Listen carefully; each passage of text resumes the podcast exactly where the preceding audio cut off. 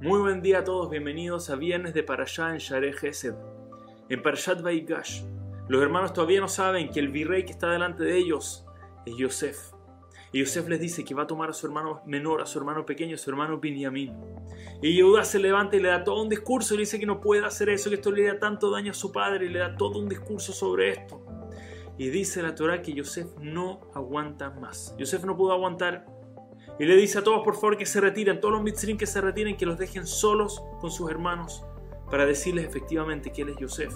Y Rashi dice, ¿qué fue lo que no aguantó? ¿Qué era lo que no aguantaba Yosef? Y las palabras son tan fuertes. Rashi nos dice que Yosef no aguantó avergonzar a sus hermanos delante de los egipcios. Con todo el sufrimiento que habían pasado, con haber perdido a su hermano Shimon que se quedó en Mitzrayim encarcelado, con haberlos enviado y haberlos hecho pensar que habían robado de Mitzrayim, que podían meterse en problemas, que se iban a llevar a su hermano Benjamín, tanto sufrimiento que pasaron, pero humillarlos, dice Rashi, eso no aguantó. Humillar a alguien era demasiado grande, era más fuerte que todo lo demás, dice Yosef, no aguantó la idea de hacer que sus hermanos sean avergonzados en público. Ravolve comenta obviamente la grandeza de Yosef. Normalmente cuando alguien le hace un daño a una persona, lo que más quiere es el payback, ¿sí o no? Pagar de vuelta, mira, tú me hiciste daño y ahora mira cómo yo te hago esto. Y si Yosef no quería payback, no quería hacer nada que podía lastimar a sus hermanos y menos todavía humillarlos en público, hubiese sido un lindo payback. Pero en Israel eso no, así no funciona el mundo, no buscamos esa venganza.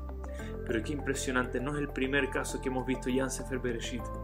Ya vimos Rachel y Lea, como Rachel antes de que su hermana sea humillada, que Jacob se dé cuenta debajo de la jupá que no era Rachel sino que era Lea, Rachel tomó y le dio los códigos. Le dijo, mejor yo perder a mi esposo que tú vayas a ser avergonzada en público. Es un concepto que lo vemos una y otra vez con Tamar nuevamente. Tamar decide que prefiere morir antes de avergonzar a Yehuda, de que sea avergonzado en público, diciendo lo que él había hecho. Y Tamar decide morir. Pero Hashem, Yehuda le salva la vida y eso no termina ocurriendo. Y ahora nuevamente vemos con todas las cosas que pasó Yosef, con todas las pruebas que Yosef puso delante de sus hermanos, todo para que hagan capará, todo para que puedan expiar por las cosas que hicieron. Pero humillarlo en público, eso era demasiado. Eso era demasiado. Eso pasaba la línea. Cuán cuidadosos tenemos que ser con los sentimientos de nuestro prójimo. De repente no decir un comentario que puede hacerlo sentirse mal delante de otras personas.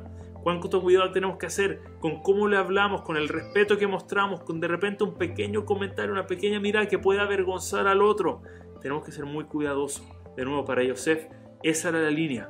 Todas las pruebas que les puso, pero humillarlos en público era demasiado. Seamos muy cuidadosos siempre con los sentimientos de nuestro prójimo. Shabbat Shalom Mobrach. Nos vemos la semana que viene en Viernes de Parashan Shabbat Shalom.